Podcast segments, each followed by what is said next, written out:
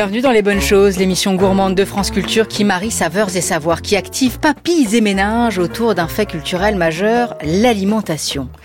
Qu'est-ce qu'être charcutier en 2024 lui est tombé dans le jambon quand il était petit, son père et son grand-père l'ayant précédé au sein d'une maison stéphanoise de près de 100 ans aujourd'hui est désormais installé dans six endroits de la capitale. Si la pâtisserie a son Cyril Lignac, le héros côté charcuterie, c'est bien Gilles Véraud.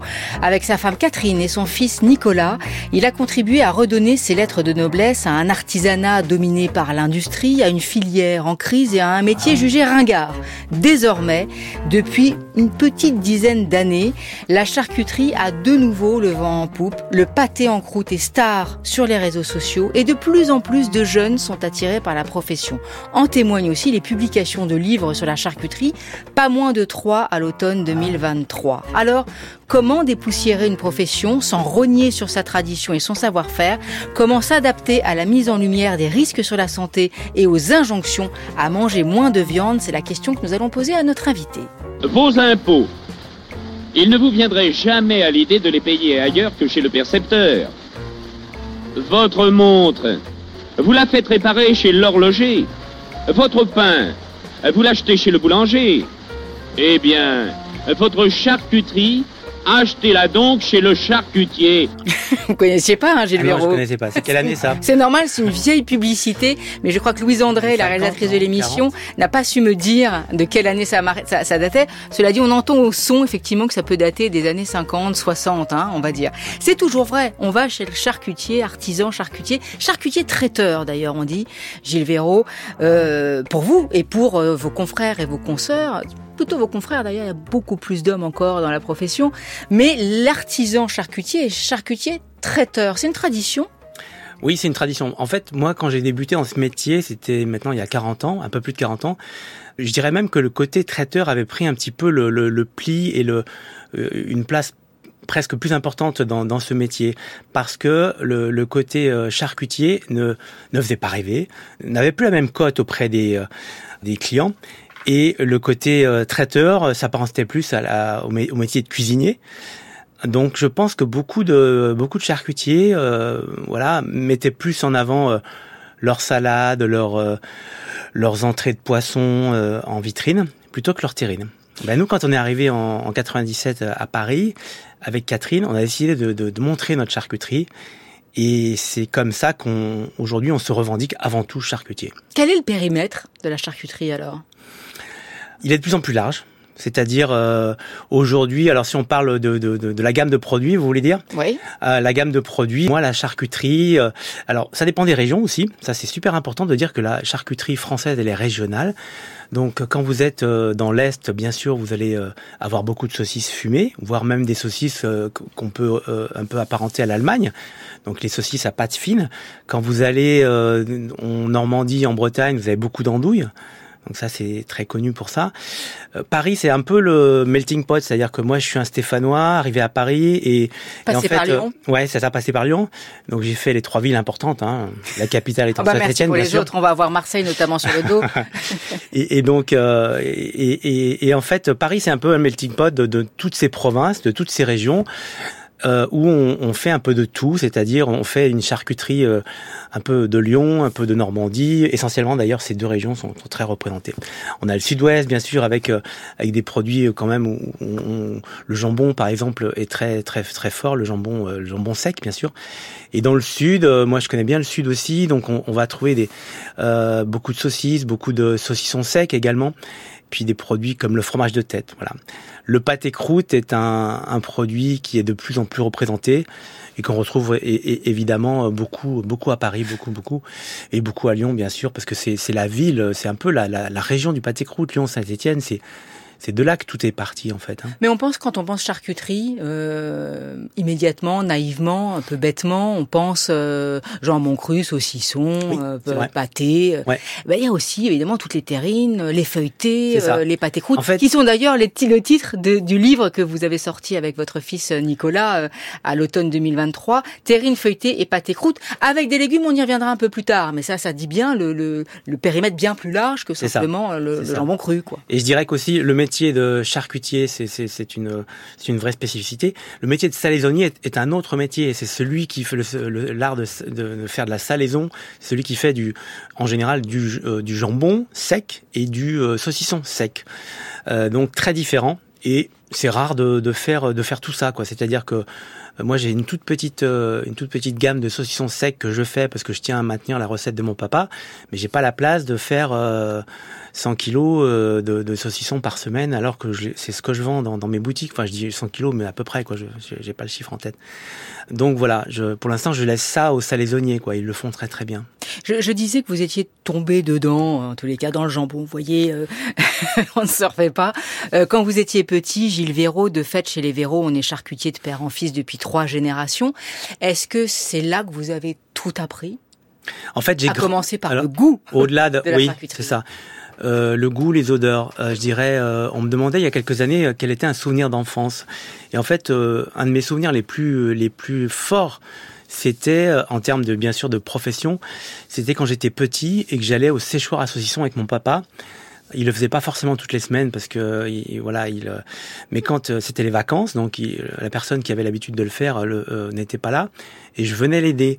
Et j'ai toujours aimé cette odeur. C'est quelque chose qui, qui, est pour moi ancré dans mon dans, mon dans, ma mémoire. je dirais à la fois professionnelle et à la fois d'enfant. Et tout à l'heure, la, première chose que vous avez dit sur moi, c'est je, je dirais vraiment que j'ai grandi dans une charcuterie parce que même si ma l'appartement n'était pas au dessus je passais tous les jours dans la charcuterie voir mes parents parce que mes parents travaillaient tout le temps. Donc, euh, si je voulais voir mes parents, il fallait que j'aille dans la charcuterie. Donc, je vivais au rythme de, de, de, de, de la charcuterie Véro. Votre grand-père, Jean, s'est installé donc en 1930, euh, place de l'Hôtel de Ville à Saint-Étienne, et, et votre père Pierre, en 1976, a obtenu le titre de meilleur ouvrier de, France. Un an plus tard, le fromage de tête a été sacré champion de France.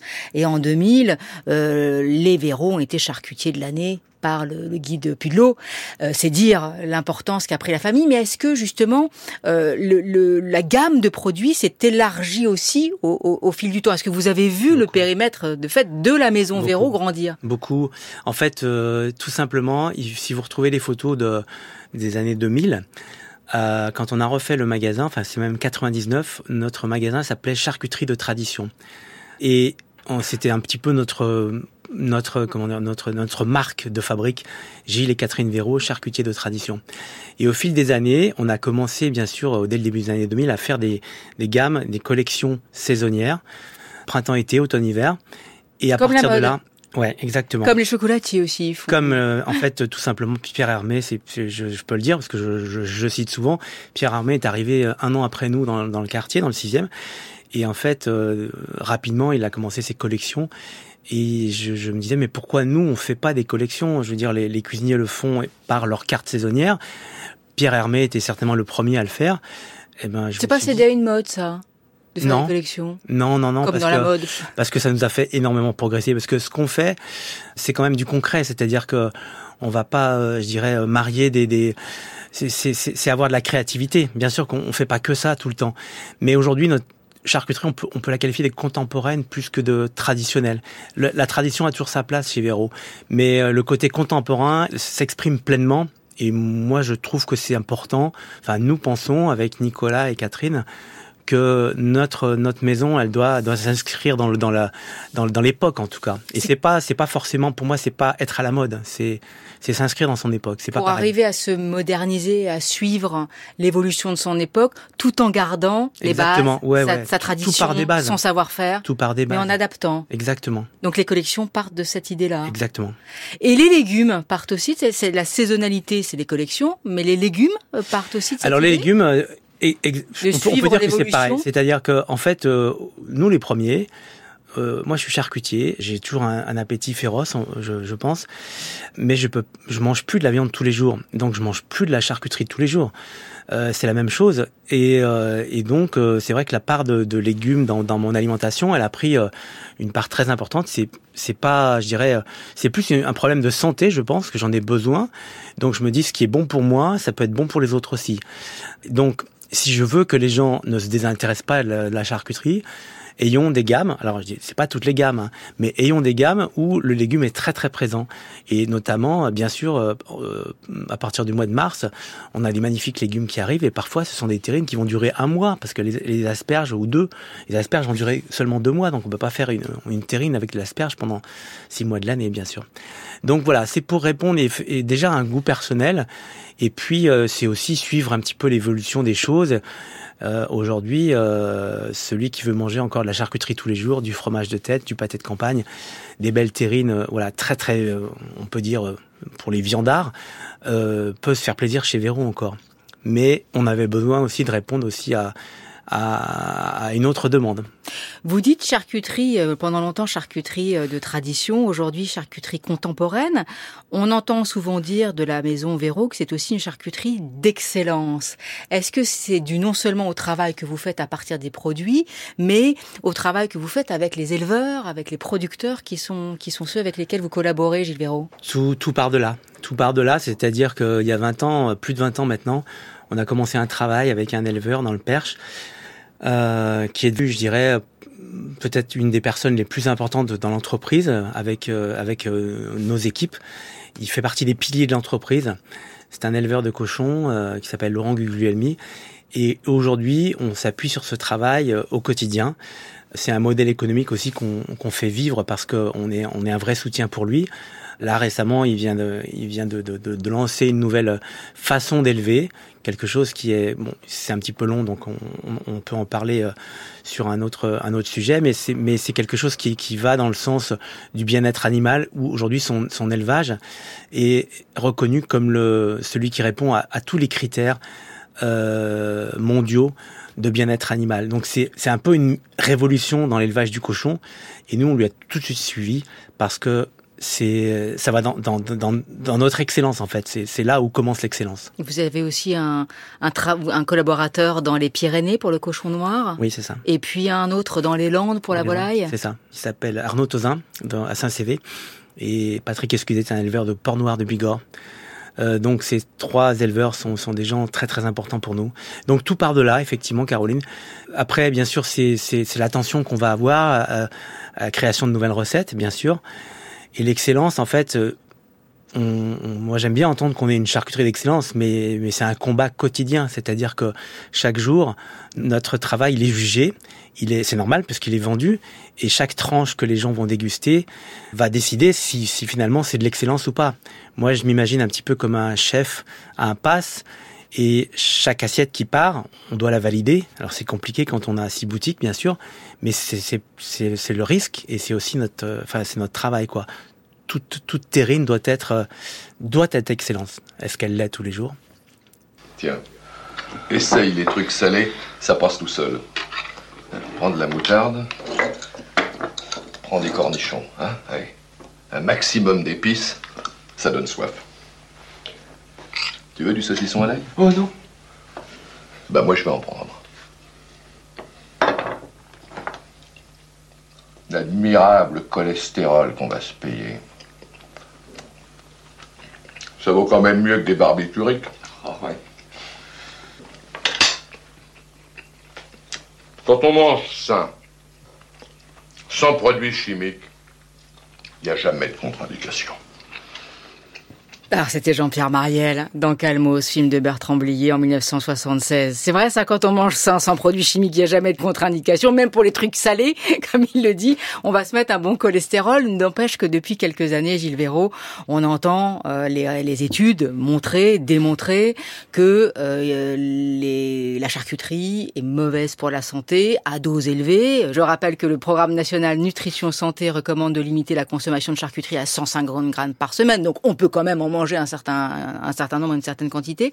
Mais donc, face aux critiques liées aux risques sur la santé, aux incitations à baisser sa consommation de viande et au problème des nitrites, comment réagit le charcutier traiteur que vous Je voudrais juste euh, euh, faire une petite précision. En fait, la charcuterie dangereuse pour la santé, elle est trop salée et nitritée. C'est bien pour ça que je vous pose la question. Pas, c'est pas notre cas et c'est pas le cas de beaucoup d'artisans en France. C'est-à-dire que à partir de, de, de 2015, quand l'OMS a commencé à, à alerter, à, alerter, alerter le, le monde entier. Euh, en fait, euh, moi, j'ai pas pu supporter que mes produits soient apparentés à quelque chose de dangereux. Donc, je travaillais comme tout le monde, enfin comme la plupart de, de mes confrères, avec du sel nitrité parce que j'ai appris à le faire euh, dans les années 80 parce que pour moi, c'était la seule solution puisqu'on m'avait pas on m'avait pas, j'ai pas appris autrement. Et je m'étais pas posé la question. Je, reconnais. Hein, il a fallu que l'OMS me dise attention, le sel nitrité euh, euh, peut être dangereux pour la santé. Donc, qu'est-ce qu'on a fait? On a commencé un travail pour retirer le sel nitrité de nos, produits chose tout à fait réussie sur les euh, sur tout ce qui est terrine, pâté et ça marche sans problème. Ce qui est plus compliqué, c'est sur les produits saumurés, donc comme le jambon, euh, euh, les, tous les produits aussi, où donc on, enfin, par exemple le fromage de tête, on va mettre dans une saumure, euh, tous les produits qui sont cuits dans un, dans un bouillon. C'est un peu plus compliqué parce que le goût, euh, finalement, il, est, il change beaucoup. Et puis on a un gros problème aussi, c'est la durée de vie. La durée de vie est devenue beaucoup plus faible sur nos produits depuis qu'on n'utilise plus de salinité. Et eh ben c'est un pari qu'on a voulu euh, qu'on a voulu vraiment euh, tenir et euh, on voulait pas ni, ni perdre en qualité ni, ni ni se dire nos produits ah oui il faut faire attention parce que donc tout, tout ce que vous entendez sur les études de, de charcuterie à manger sont sur des produits en général industriels, c'est-à-dire des produits nitrités et trop salés. Bonjour. Bonjour. Maïté, qu'est-ce que vous allez nous apprendre aujourd'hui? Eh bien, aujourd'hui, on va faire du pâté de cèpe au foie gras et en croûte. Assez Et on va bon. l'accompagner d'un fumé de vieux cèpe. Alors, il nous faut du Porto, il nous faut du Madère, il nous faut de l'Armagnac, il nous faut de magnifiques cèpes. Que vous avez été cueillir dans votre forêt des Landes et puis ils, sont, pas mal. Ils hein. sont beaux. Il nous faut de l'échalote, il nous faut de l'oignon, des cèpes, on l'a dit. Il nous faut du céleri, il nous faut des carottes, des œufs, il nous faut un magnifique hein, foie, Foie gras. gras. On peut faire même quand il est moins beau.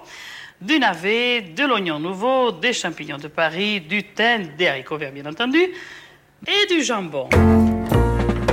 Les bonnes choses s'intéressent aujourd'hui à la révolution qu'a faite la, la charcuterie. On entend là évidemment Maïté sur, euh, sur France 3. Nous sommes avec Gilles Véraud de la maison Véraud, la vénérable maison Véraud qui a presque 100 ans puisqu'elle est née en 1930.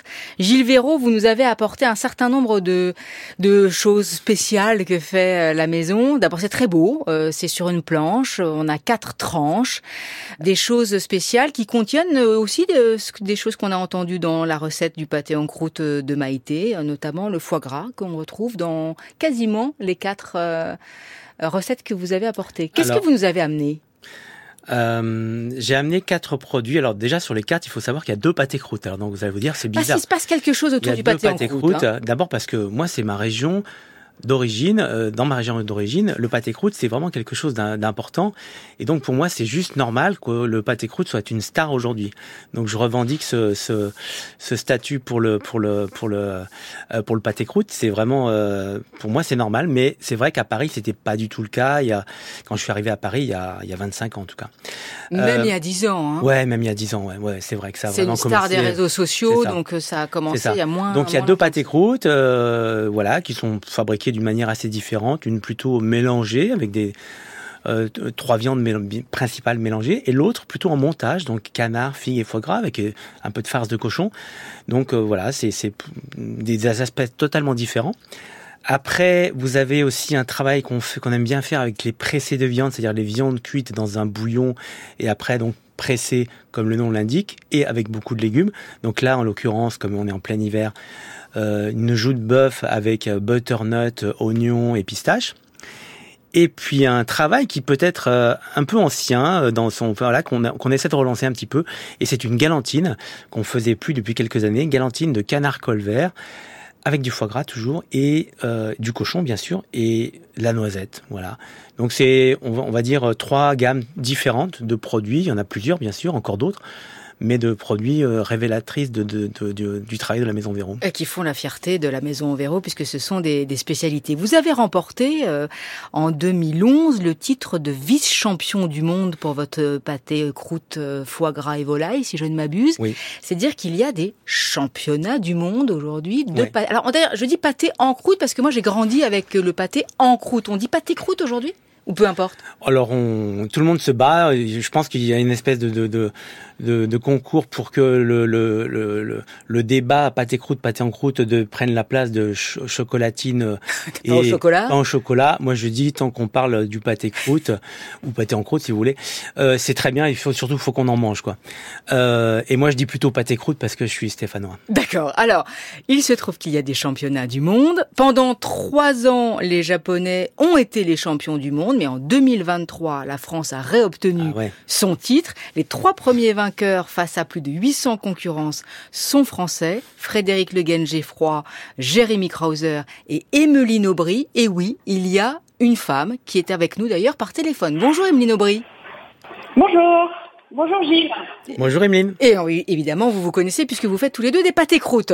Vous êtes une chef spécialisée dans la confection de ces pâtés en croûte. Je continue de dire le en. Et vous êtes installée à Saint-Maurice-les-Charençais et dans l'Orne. Et vous avez donc été troisième au championnat du monde de pâté en croûte en 2023. C'est une passion pour vous, le pâté en croûte? Pourquoi ça vous plaît autant? Oui, c'est une passion qui est euh, vraiment assez récente. C'est euh, c'est venu euh, bah, pendant le confinement, tout simplement. Euh, mais euh, je suis cuisinière, moi, de, formation. Je ne suis pas euh, charcutière. Mais pendant le confinement, c'est ma famille qui m'a demandé de, faire un pâté en croûte avec tout le monde derrière les écrans. Donc on a fait ça. Et puis après, il y a eu le déconfinement j'ai commencé à, refaire un, puis deux, puis trois. C'est un plat tellement euh, technique que chaque fois que on, en cuisine un, eh bien, il y a toujours des petits défauts et on a envie de refaire le suivant pour euh, pour euh, s'améliorer. Et c'est devenu une passion très vite. Et j'en ai fait aujourd'hui mon, mon métier, mon activité principale. Voilà, je suis sortie des brigades des restaurants pour me consacrer à cet objectif, hein, devenir la première femme championne du monde de pâté en croûte. Et vous montrez, comme le fait Gilles avec son fils Nicolas dans, dans son livre Terrine, feuilleté et pâté croûte avec des légumes, qu'on peut le faire soi-même. J'ai un peu envie de vous demander, euh, Gilles Véraud, si, si c'est vraiment vrai qu'on peut le, le, le faire soi-même à la maison euh, sans devenir champion euh, du monde comme euh, Emeline Aubry, parce qu'elle y passe un certain temps et ça fait plusieurs années qu'elle est dessus, parce que c'est quand même très technique et ça demande beaucoup de temps. Alors c'est vrai que ça. alors, mais on va pas prendre le cas d'Emeline comme euh, comme un- comme un Pas dans comment les dire, championnes comme, du comme monde, un hein. cas comme un cas d'école parce que que- comme un cas d'école parce que parce qu'elle est très douée puis parce qu'elle elle travaille beaucoup et c'est son et en plus elle, elle vit de son travail. Donc c'est pas c'est pas le, je dirais révélateur par rapport Et puis c'est ce- des vraies œuvres d'art. C'est très, très, très beau ce qu'elle fait. Exactement.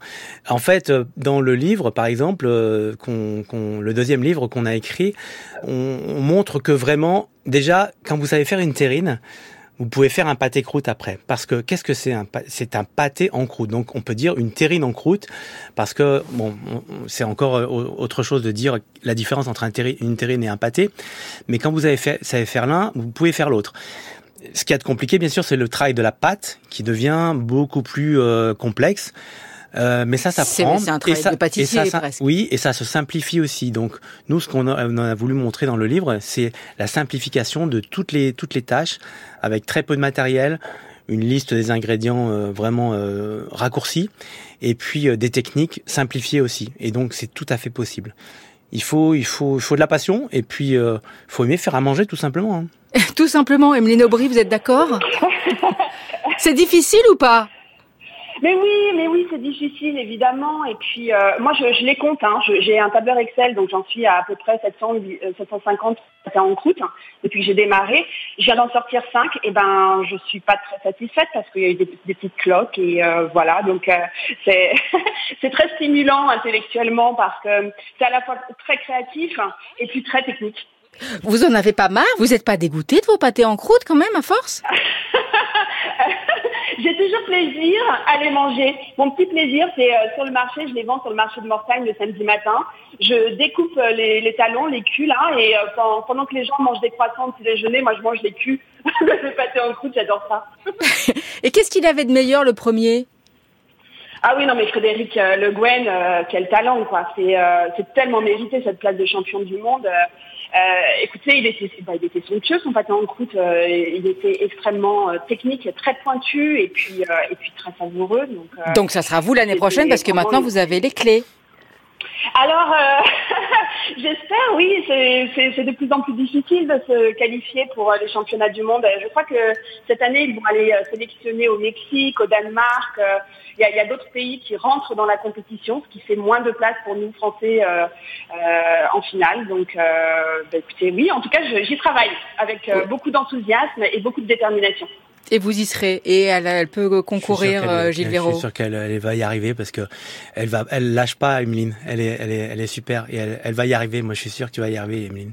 On peut goûter les pâtés croûtes donc euh, de Emeline Aubry au marché des Mortagnes au Perche le samedi matin, mais aussi en les achetant sur le site d'Emeline Aubry. Une pâté croûte We Crust que nous mettrons bien sûr sur notre page des bonnes choses. Emeline Aubry, vous serez les 25 et 26 février au Salon de l'Agriculture sur le stand de l'Orne pavillon Normandie. Nous y serons aussi euh, pour les bonnes choses au Salon de l'Agriculture le dimanche 25 février prochain. Voilà qui est dit. Gilles Véraud, vous travaillez avec un chef exécutif qui est meilleur ouvrier de France aujourd'hui. C'est lui qui réalise toutes ces merveilles que vous proposez? Alors au quotidien, oui, c'est Gaël Radigon qui est, qui est en charge de l'atelier. Euh, en fait, j'ai cherché pendant longtemps quelqu'un qui pouvait vraiment euh, être un peu mon euh, vraiment mon bras droit en, en, cuisine. Ça, ça, a été très long puisque je, je le connais seulement depuis dix ans. Et puis c'est vrai qu'en dix ans, on a, on a parcouru un, un, travail incroyable. Donc aujourd'hui, moi, je m'inscris plus dans la dans l'expertise et dans la et dans la création, toujours avec lui et Nicolas. Euh, donc on, maintenant, on peut dire qu'on fait les, on, réalise les créations à trois, voire même euh, à quatre ou cinq, parce qu'on a aussi des, des jeunes qui poussent derrière. Il paraît, il euh, paraît, ça peut paraître paradoxal, mais que la profession de charcutier attire de, attire de plus en plus de jeunes. Vous confirmez? Alors, en termes de, de chiffres, on, on, a des années un petit peu en dents de scie, on va dire, en termes de recrutement. Mais par contre, ce qu'il y a de très réconfortant, c'est qu'on voit aussi beaucoup de beaucoup de, de, de jeunes euh, qui, qui, qui, se reconvertissent. Euh, qui ont fait des études longues et puis qui à 25 ans, parfois un peu plus tard, euh, viennent euh, viennent nous voir et ils veulent faire quelque chose de leurs mains. Et moi, j'ai l'exemple d'un jeune stéphanois qui est, qui est venu nous rejoindre il y, a, il y a trois ans seulement. Il a très peu de métiers, donc enfin, il a même non, il a même pas trois ans de métier. Il a pris une place très très importante chez nous après après avoir passé un CAP et euh, maintenant, au bout de deux ans de métier, il, a, il, est, il est devenu quelqu'un d'important dans notre, dans notre entreprise. Vous avez six adresses à Paris. Est-ce que vous livrez dans toute la France? Oui, par euh, notre boutique en ligne, avec un système de, de, de, de livraison euh, froide. Donc on livre dans toute la France et voire même dans quelques pays limitrophes.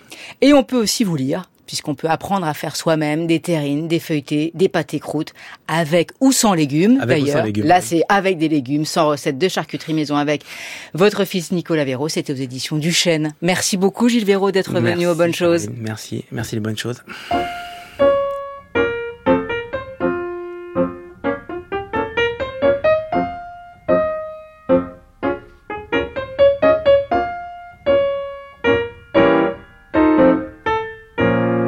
Les bonnes choses s'écoutent aussi quand vous le voulez sur franceculture.fr et sur l'application de Radio France. Avec Juliette Mouelik à la coordination, à la préparation. Juliette, à qui l'on souhaite un bon vent et plein de bonnes charcuteries. D'ailleurs, on va lui offrir les charcuteries de Gilles dans quelques secondes.